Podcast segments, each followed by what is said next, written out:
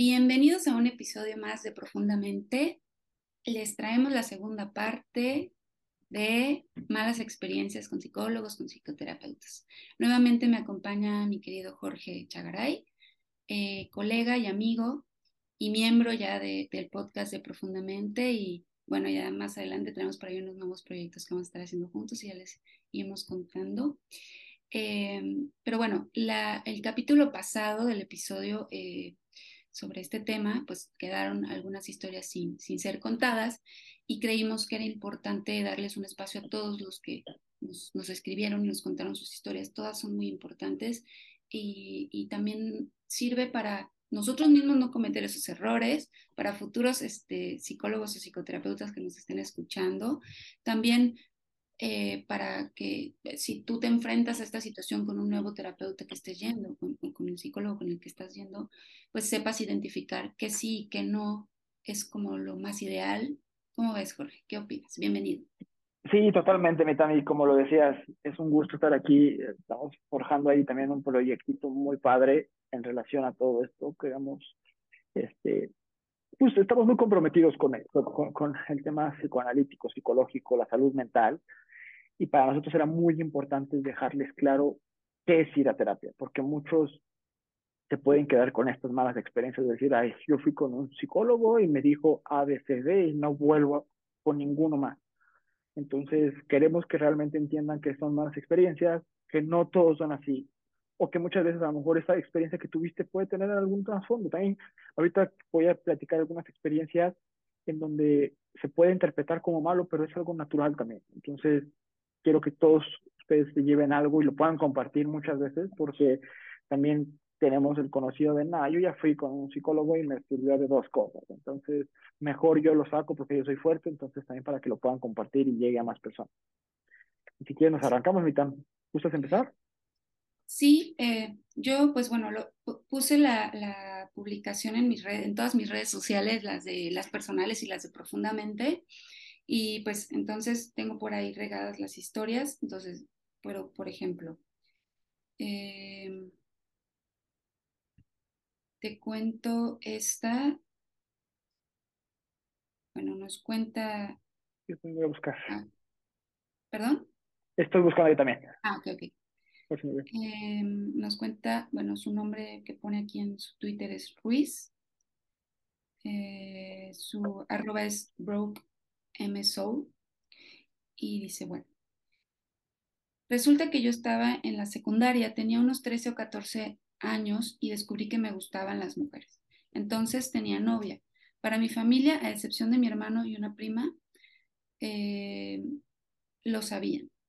Fuera de casa Tampoco era un secreto porque yo no lo veía como algo malo. Resulta que en la escuela se enteraron y por alguna razón la psicóloga empezó a sacarme de clase casi diario y las preguntas que me hacía eran tipo, ¿es verdad que tienes novia? Y ella aceptó ser tu novia y cosas así. Entonces pues yo le respondía con normalidad que sí y así quedó. Un día X saliendo de educación física me mandaron llamar, citaron a mis papás diciendo que si al día siguiente no me presentaba con ellos no me iban a dejar ingresar mi mamá fue y estaba igual de sorprendida que yo, porque no había hecho nada y me metieron a un cuarto con la psicóloga, la de trabajo social, mi mamá y yo. Obviamente me quería morir, porque me la solía, jaja. Al, al, final le dijeron que yo había aceptado con la psicóloga que me besaba casi con todas las niñas de la secundaria en los baños y las obligaba a ser mis novias. Eh, obviamente no era verdad, me enojé mucho yo no podía hablar porque no dejaba de llorar. Al final me suspendieron una semana. Hasta de verdad me volvieron a dar escalofríos, es que no lo puedo creer. Eh, en fin, eh, odio a los psicólogos por esto. ¿Qué opinas, Jorge? Ay, es que aquí, en definitiva, hablamos también de, del código profesional, ¿no?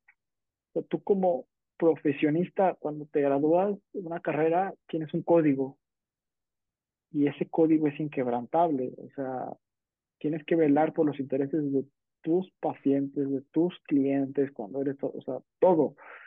Aquí esta psicóloga está haciendo una vulneración a la privacidad de la chica, está mintiendo.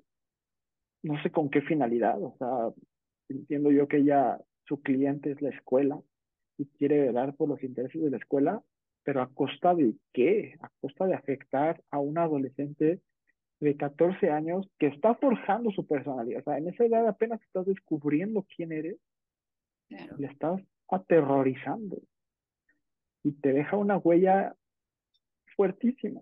O sea, yo creo que a partir de eso, esta persona se sintió con una desconfianza hacia los adultos tremenda. Y obviamente, ¿qué decir de los psicólogos? O sea, yo creo que esta persona nunca en su vida regresaría con un psicólogo, pero deja tú el tema del psicólogo, los adultos. O sea, ¿con qué relacionar? ¿Con qué facilidad se va a relacionar? Y cuando apenas está descubriendo su sexualidad. O sea, la psicóloga le hizo ver que lo que estaba haciendo estaba mal, cuando tiene nada de malo, o sea, no sé, eso es como muchas cosas, es una bomba que a lo mejor esa psicóloga lo ve como, ah, adolescente normal, la voy a acusar para que su mamá la reprenda y deje de hacer esas actitudes que hace. Y qué terrible, qué terrible. ¿Tú cómo lo ves, Metan? Sí, porque además se combina con homofobia, con lo que decías, la ética, ¿no? La, la, la confianza y la privacidad de la, de, la, de la chica, ¿no? De la alumna en este caso. Este, tú como mm, figura de la psicóloga, ¿no? De la escuela, pues los, los niños confían, te cuentan, ¿no? Y de pronto tú los traicionas de esa manera, la huella que dejas, ¿no? Entonces, terrible, terrible esta historia. ¿Tú qué otras historias tienes, Jorge? Yo traigo también una parecida, que esto es ya más a nivel profesional, en donde salió, y lo platicamos en episodios pasados, salió esta famosa NOM, NOM 035 que vela por los intereses de los colaboradores para que si tienes una, un trauma puedas acudir ante un psicólogo pagado por la empresa. Hay una historia de una empresa en donde esta empresa tiene un equipo de psicólogos a los que yo creo que la ética como que les valió y los psicólogos le están reportando a la empresa no todo. No, no. Y la persona que me manda su historia dice que lo corrieron porque en terapia psicológica habló mal de la empresa diciendo que lo estresaban, lo amedrentaban y todo esto. Y el psicólogo pasó el reporte a la empresa y la empresa lo dejó ir, o sea, lo corrió, no lo dejó ir, lo corrió por haber estado quejado. Entonces, digo, no sé quién está investigando este tipo de cosas, porque yo estoy de acuerdo en que las empresas contraten psicólogos, lo, lo aplaudo, pero las empresas deben de ser completas, las empresas de psicólogos, las, las, las sociedades de, de, psicólogos deben de ser completamente independientes de las empresas que los contratan. Por mucho que él sea tu cliente, vuelvo al mismo punto, estás hablando de la ética de tu paciente, de lo que está viviendo. O sea, tu paciente si estaba teniendo una experiencia traumática con esa empresa, claro, a lo mejor como sociedad de psicólogos o como empresa de psicólogos, levantas un reporte, oye, ¿qué crees? Esta vez nos están llegando que si hay un tema de trauma dentro de tu institución, que arréglalo. Pero no corras a la persona que se está sintiendo así. no desnombres. No, no, no desnombres. Es algo, es un reporte más genérico de, oye, ¿qué crees? De todos los, de todos los empleados que están teniendo sesiones, si hay un tema, o sea, si, si regula tu empresa porque eres un terror. Y si no, yo tengo la obligación como empresa de psicólogos de ir con la Secretaría del Trabajo y decir, oye, me están reportando esto, checa esta, o sea, mi, mi obligación es con la empresa para darle estos reporteos, pero es más con el paciente. Pues imagínate esta vulneración, te digo, la ética también algunos lo tiran por la ventana completamente y dicen, no me importa. O sea, y como empresa también, qué terrible, o sea, como la empresa que contrató, qué terrible que en vez de que quieras cambiar, en vez de que digas, oye, sí me preocupa el desarrollo psicológico de mis empleados para darles un ambiente de trabajo adecuado, sí dame un reporte para mejorar mis condiciones de trabajo. Pero que tú digas, no dame reportes para dejar ir a los revoltosos que están hablando mal. Eso usted, o sea, ¿en qué cabeza cabe de todos, o sea, todos, esta corrupción, en verdad cuando leí eso me daba ganas de vomitar, o sea, ¿qué pasa con todo esto? Sí, no sé cómo tú lo ves. Sí, no, o sea, estoy en shock. Es, está mal por donde lo veas.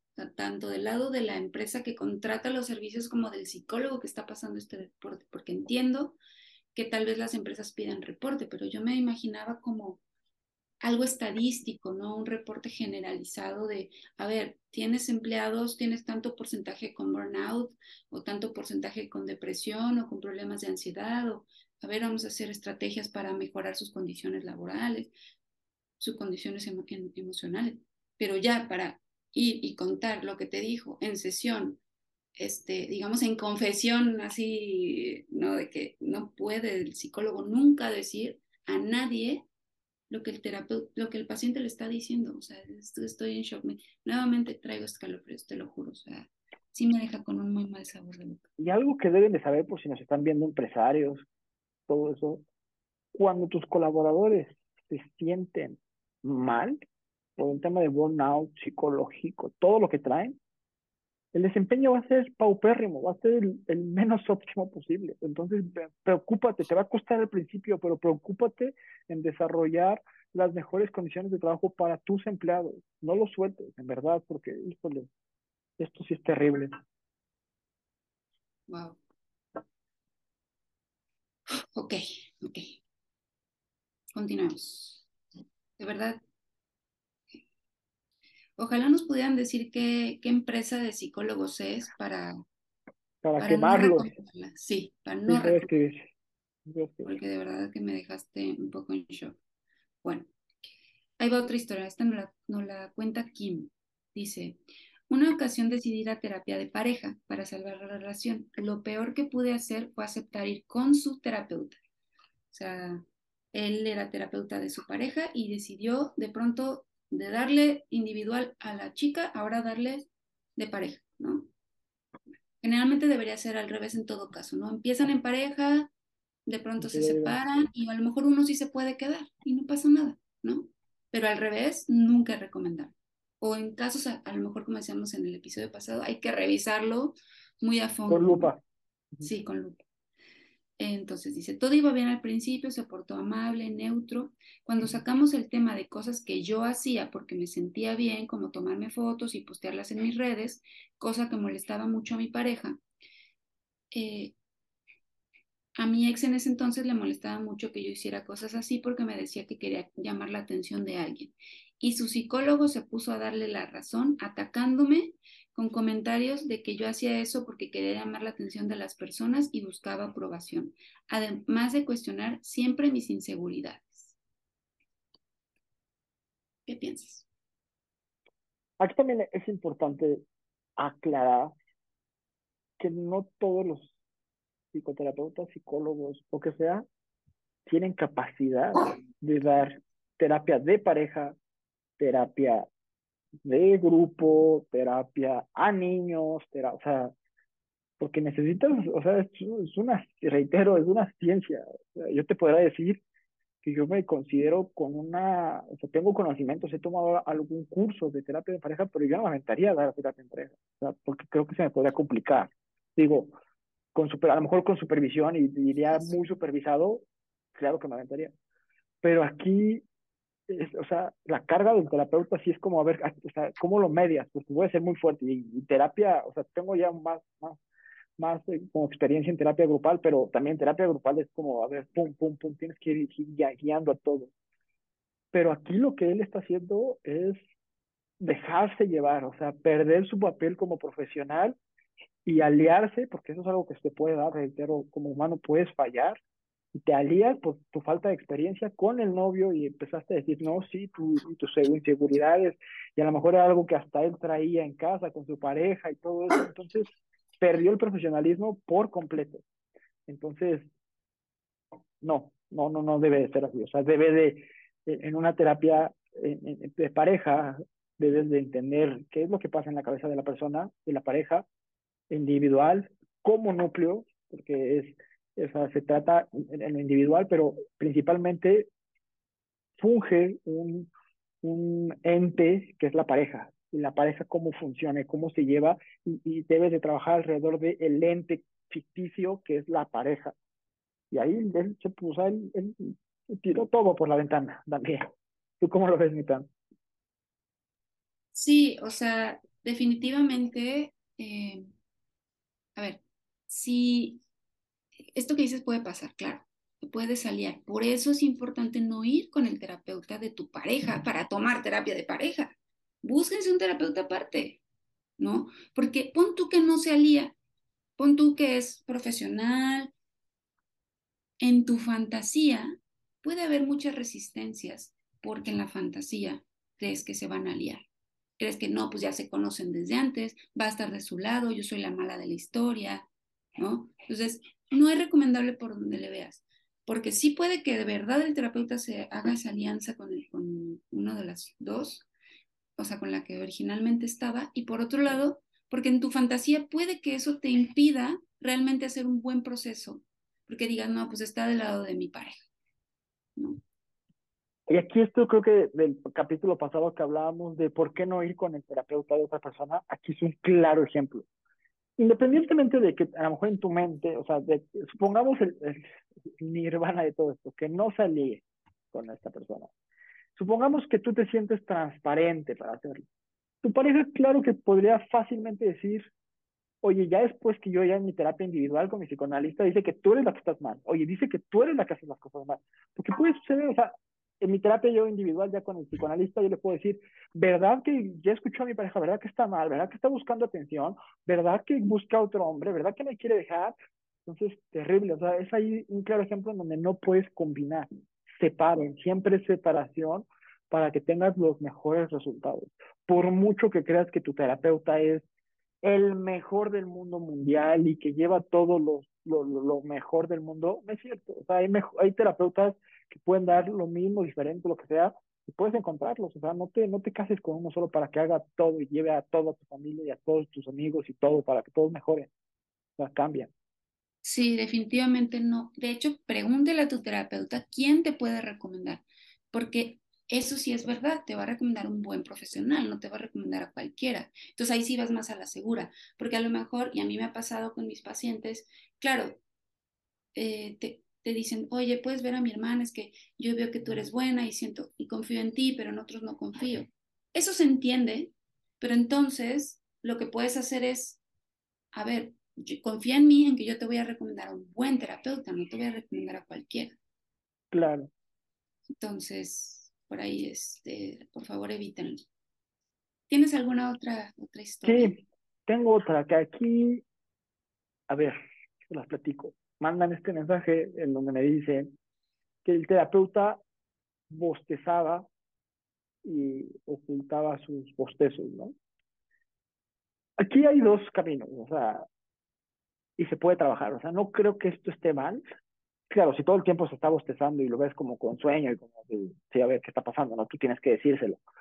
Pero también lo que platicábamos en el, en el episodio pasado, se crea algo tan fuerte dentro del, del, espacio psicoanalítico, ya sea por Zoom, o sea, en el consultorio del, psicólogo, que es tan poderoso puedes estar, que puede estar el terapeuta recibiendo la, a través de la transferencia algo que tú le estás queriendo poner. A lo mejor tú lo quieres aburrir, le estás contando demasiada información y eres tan perfeccionista que le estás metiendo tantas cosas que a lo mejor él sí le está actuando y le está viviendo, pero es su obligación regresar de lo, oye, ¿qué crees?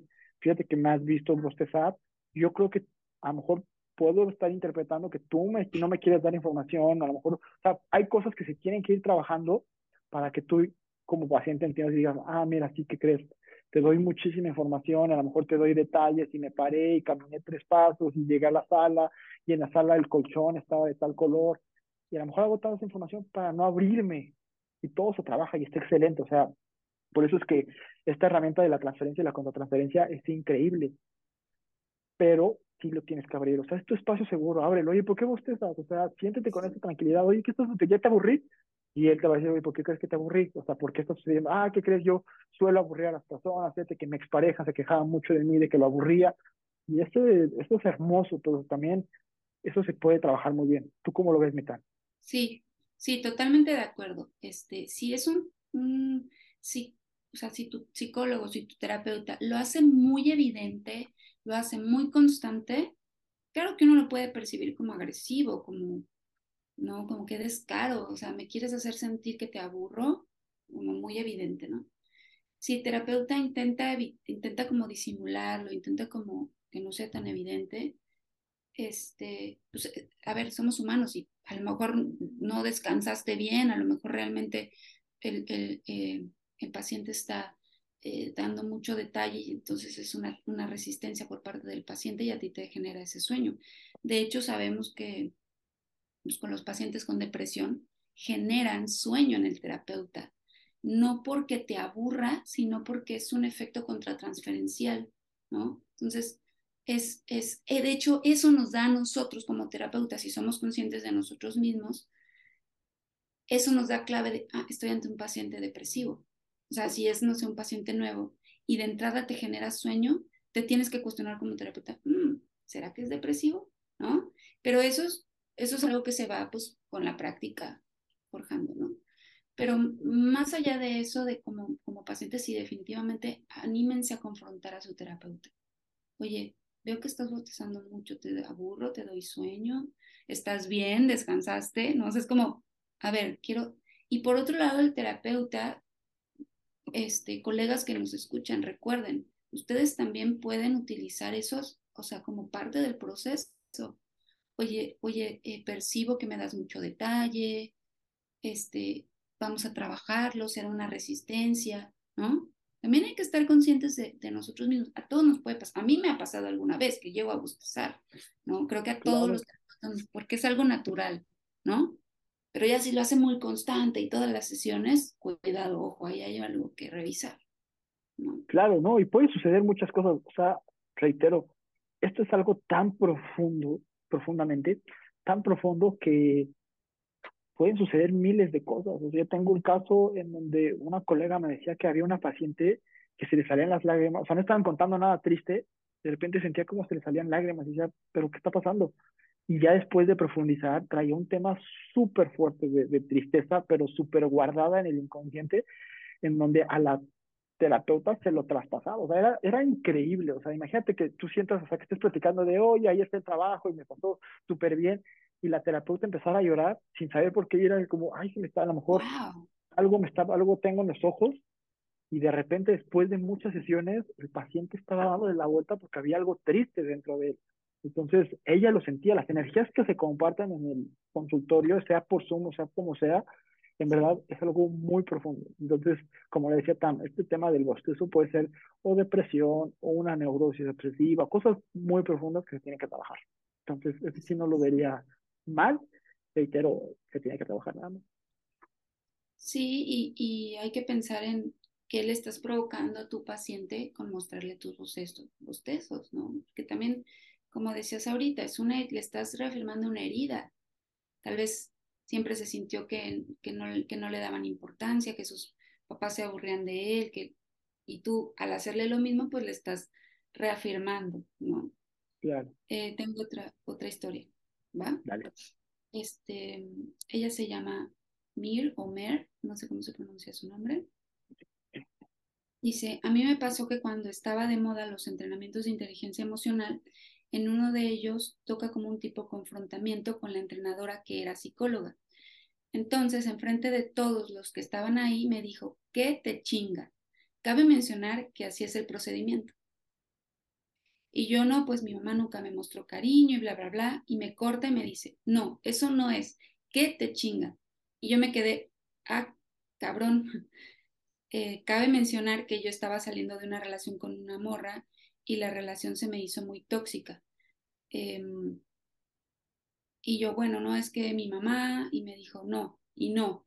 Y bueno, no recuerdo bien por qué, ya fue hace muchos años, dice, y me dice, tú lo que necesitas es un hombre. Y yo me, me quedé de perdón. Nuevamente, ¿no? El tema de la homofobia, de la manipulación a través de un proceso, enfrente de todos, diciéndole como psicóloga que no, que no la chinga, que su mamá no la, le mostró cariño. No, lo que ella necesita es un hombre. ¿Qué piensas de esto? Es que también otro punto que debemos de recalcar es que como terapeutas debemos de dejar de ser nosotros y nuestras creencias y las ponemos afuera del consultorio y entramos totalmente en blanco. Y eso es algo que no le pasa. O sea, si yo tengo la creencia de que me gustan los superhéroes, de que me encanta Marvel, y llega un paciente y me dice, no, es que me cagan los superhéroes, es que qué asco con las nuevas, y yo me quiero de, a ver, espérame, ¿qué está pasando con los superhéroes? Oye, no, pues, claro que está mal. Entonces, este paciente que es homofóbico, este terapeuta que es homofóbico, si lo es mal, está pésimo porque está hablando de que no tiene un desarrollo adecuado para poder tener, ejercer esta carrera, pero lo tiene que dejar afuera, tiene que dejar completamente afuera todos estos pensamientos, todo esto que trae, porque volvemos al mismo punto, son terapeutas que pueden tener sus creencias, puede ser católico, puede ser judío, puede ser, claro, esto no sé, esto es completamente aparte, es, erróneo y, y, está mal, pero tienes que dejar tus creencias afuera y meterte a lo que, a tu profesión, o sea, tú eres una profesión, eres una persona que tienes que ayudar a la salud mental y decir a la persona, no, tú lo que necesitas es un hombre, o sea, qué pésimo, o sea, qué mal. Y la persona esto se queda con muchos, con muchos problemas. O sea, imagínate que si le creas a tu paciente y que si le creas, le creas a tu terapeuta. que dice. wow, ¿Es lo que que le creyó? Ahí está mal. O sea, ahí, o sea, ¿y con qué, con qué fuente? O sea, a lo mejor, no sé, o sea, que, si llevara más tiempo, sí, a lo mejor un insight sí puede decir, oye, a lo mejor creo que te estás equivocando, a lo mejor como que sí hay una parte de ti que busca esto, pero así en la primera vez, algo también muy importante, los terapeutas debemos de recetar el tiempo, el timing es algo fundamental. Hay veces que los pacientes no están en el momento adecuado para escuchar una verdad. Y si tú como terapeuta ya la detectaste y se la sueltas, puede ser algo que le hagas muchísimo daño porque no está en el momento ni en el lugar adecuado. Entonces, aquí es un claro ejemplo de algo que estuvo mal. Y aquí entra otro tema que creo que es interesante, que en algún momento hay que tocarlo en otro episodio, de los famosos grupos estos como de coaching, como de crecimiento personal, donde te confrontan y te gritan y te ponen el aire acondicionado así súper fuerte para ponerte en un estado de alerta y están muchas personas en algún momento lo vamos a platicar en, algún podcast, tengan cuidado con esto porque son buenos para abrir traumas, pero no para cerrarlo, ¿no? Entonces, ojo ahí. Pero bueno, ¿tienes alguna otra historia por ahí? Pues de estos temas de coaching que mencionas, este ya es más, ya no me lo mandaron, este ya es más que yo lo escuché, en donde estos coach y aparte, os voy a conectar como dos temas, estos coach que te tratan y te obligan a traer más gente y que paguen y que te sientes en esa obligación. Y terapeutas que he escuchado, también escuché alguna vez un paciente que me dijo que su terapeuta le empezó cobrando una tarifa y cuando este le contó, oye, ¿qué crees? Ya me está, ya me está yendo mejor en el trabajo, le dijo, ah, bueno, y ahora sí te voy a cobrar lo que necesito cobrar, que son tanto. Tengamos mucho cuidado también con el tema del dinero. Eh, el dinero a lo mejor podría ser algo simbólico, a lo mejor yo empiezo, pero si yo acordé desde el principio contigo cuánto te voy a cobrar y si en algún momento que tienes, a lo mejor lo subimos, pero es un acuerdo que decimos. Pero el tema del dinero es un tema muy relacionado con la confianza, en donde imagínate que yo te diga, me fue mejor, y mi terapeuta me diga, ah, ya te está yendo mejor, págame más. Yo mejor ni te cuento que me va mejor, me voy a sentir desconfianza de ti. Igual con este tema de los coaches, de, a ver, tráeme más gente y esto si me estás asesorando psicológicamente y tú me estás exigiendo una retribución, en ese momento me siento desconectado de ti, perdí la confianza contigo y ya no vuelvo, o sea, ya me siento mal. Entonces creo que también eso está mal. Totalmente. Y eso da para un buen episodio, ¿no? El tema de los coaches o los grupos, o unos que se convierten casi casi en sectas. Sales muy motivado, pero se trabaja muy a nivel superficial y es importante revisarlos. ¿no? Sí, y es que desafortunadamente la gente busca resultados inmediatos, que, que no con esto digo que la terapia psicoanalítica no tenga resultados inmediatos, luego los empieza a ver cambios, pero lo profundo llega después, porque te, te, forjas mecanismos de defensa muy altos para que tú evites el cambiar, el entender muchas cosas pero ya con estos coaches que te liberan y te atacan entre todos y la colectividad, se, se, utilizan la colectividad y todos estos efectos, placebos que existen para que cambies luego, luego. Pero sí, todo un episodio de esto estaría súper bien. Eh, ¿Tú has tenido malas experiencias con psicólogos o psicoterapeutas? Fíjate que nada más una que era muy estricta. Tuve una experiencia con una psicoanalista que era muy estricta que yo le decía, este, salí tarde del trabajo, me fue súper mal, bla, bla, bla, aquí te van el consultorio, estés o no estés, me tienes que pagar. Que está bien, o sea, es, una, es, una, es algo que debe de respetarse, ¿no? Pero yo sí le decía, híjole, podemos posponerlo porque, ¿qué cree? Acabo de tener una situación súper complicada en el trabajo. No, May, como que no sentí nunca su empatía y muy severa. Y yo vengo de una cuestión severa familiar, entonces dije, no, mejor. ¿Qué digo? No está mal, sí no está mal porque son reglas. El tiene, si no vas o no vas, algunos psicólogos lo establecen, vas o no vienes, es tu espacio y me tienes que pagar. Y por mucha justificación que yo tuviera con ellas, y me acuerdo que una vez tuve un problema en el trabajo, le dije, oye, no voy a poder llegar porque tuve esta situación, bla, bla, bla. Mae, ahí lo que recuerdo que me dejó de ir con ella es que ella sí en algún momento dijo, oye, me voy de vacaciones. O sea, yo tenía la sesión con ella el martes, el lunes me dijo, me voy de vacaciones y te veo en dos semanas. Y así de, ah, o sea, tú sí, yo a la hora quieras, es como que sí me gustó tanto. Sí, yo me hubiera sentido igual que tú, ¿eh? O sea, porque entiendo, o sea, y se sabe que el encuadre se debe respetar y que si no vas, pues tienes que pagar, pero por lo menos a mí lo que me ha funcionado es tratar de buscarles otro espacio en mi agenda, porque hay que entender que el paciente tiene una vida más allá de la terapia y que a veces pasan cosas que de verdad no los permiten ir. Y hay que saber como terapeutas entender cuando es una resistencia ¿no? Y cuando sí hay que ser muy firmes con el encuadre de, ni modo, no te doy otro espacio y me lo pagas, ¿no? Y cuando de verdad es un paciente que siempre viene, siempre viene, siempre está puntual, y de pronto una vez algo se le atravesó, hay que ser también un poco flexibles de, ok, te busco otro espacio, no pasa nada, ¿no? Pero creo que sí, era muy rígida tu terapeuta, pero bueno, entiendo que hay terapeutas que así es su técnica y tiene su razón de ser y ellos sabrán no está mal, muy bien. Entonces, eso sería. ¿Tú, Mitama, alguna experiencia que tuviste así terrible de un terapeuta? Fíjate que la historia de la paciente que cuenta lo de los ataques de pánico me recordó una historia mía, en la que yo igual eh, a los 17 más o menos, este, me tuvieron que hacer una cirugía de emergencia. Eh, todo, o sea, todo iba bien, todo salió bien con la cirugía, pero después de la cirugía yo empecé a tener ataques de pánico. ¿Por qué? No sabemos nunca había tenido nada de ansiedad ni nada hasta ese momento.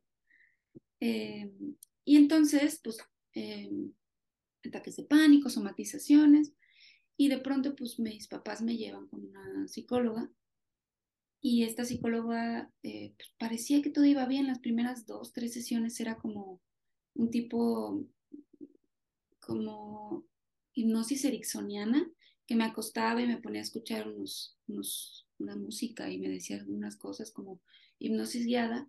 Y de pronto, este, de la noche a la mañana me salió con que, no, ya no vamos a tener terapia individual, ahora va a ser terapia de grupo, ¿no?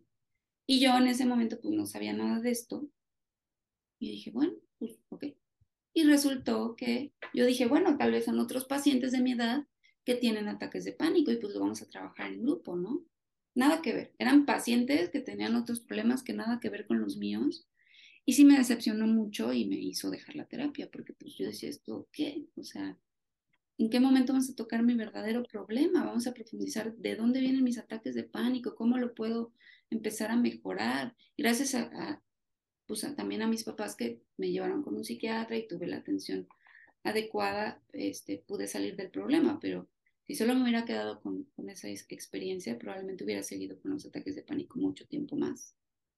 Qué terrible. Y ahí como lo dices, pero esos tus papás que te, que te, que te apoyaron. Pero imagínate que tus papás hubieran dicho, no, a ver, tú ya dejaste una y ya, bye. Te hubiera ido muy mal en la vida. Y ahorita me recordaste, yo, esto no es una experiencia propia, esto es una experiencia de mi mamá que yo le recomendé cuando yo estaba joven. Yo decía, ve a terapia, ve con el psicólogo. Y se pasó por una cuestión difícil y la terapeuta así de, no, tienes que hacer esto y mañana lo vas a hacer. Y mañana mismo te consigues un trabajo, haces esto, dejas todo, te vas de viaje con tus amigas y todo. Y sí fue como, ¿qué? Y obviamente nunca regresó, pero así de mañana haces A, B, C, D, E, F, G, te vas a conseguir un trabajo, te vas a ir a vivir con tus amigas, te vas a ir de viaje por todo el mundo y, ¿qué? Y esa me la recomendó así. Me recuerdo que una amiga me dijo, es buenísima, esa le va a ayudar mucho. yo, bueno, está, tenía como 19, 20 años. y venía mi mamá pasando algo muy fuerte y así la psicóloga le dijo todo eso, me dijo, oye, tu psicóloga me dijo esto, dije, no, está mal. O sea, ahí sin ninguna preparación ni nada, dije, está mal, déjala.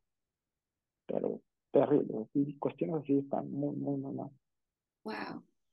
Sí, o sea, yo entiendo que hay terapias directivas, pero a todo tiene un timing y no se trata de dar consejos o decirle a tu paciente cómo tiene que llevar su vida. Da ciertas tareas, ¿no? Pero no de ese tipo, no, sí está muy fuerte. Wow. wow. Y tú que tú se la recomendaste, me imagino cómo te sentiste. Sí, no, y a partir de ahí dejó de ir a terapia por, muchos años porque no creía en eso. Entonces, pues bueno, terrible. Eh, tenemos más historias por ahí, ya no nos alcanzó el tiempo. Eh, si en algún momento, si no escucharon su historia y quieren que la contemos, por favor, este, vuélvanos a escribir. Eh, estamos haciendo todo lo posible por contar todas las historias, pero de pronto son muchas y no nos alcanza el tiempo. Entonces, eh, vamos a tratar de hacer en algún momento otro episodio, ¿no? Sobre más experiencias. Si estás escuchando este podcast y tienes alguna experiencia, escríbenos en nuestras redes sociales, cuéntanos y en algún episodio lo, vamos a, exponer. O igual hasta eh, hacer un live, ¿sabes que estaría bueno hacer un live y que nos contamos tu experiencia? ahí lo, lo, vamos planeando. Sí, ¿eh? estaría buenísimo, no es mala idea. Se podrá hacer así, no, ¿verdad? Tendremos que estar juntos. No, el live se puede hacer en Instagram o en, TikTok. Ahí lo vemos, ah, ahí se los ponemos y les avisamos. Claro. Pero bueno, muchísimas gracias por escucharnos. Este es su espacio. Compartan esto para que los que conozcan se den cuenta de que no las terapias están mal este, y que pueden encontrar muchas cosas. Entonces, ahí se los, se los, se los encargamos mucho. Muchísimas gracias, Nita.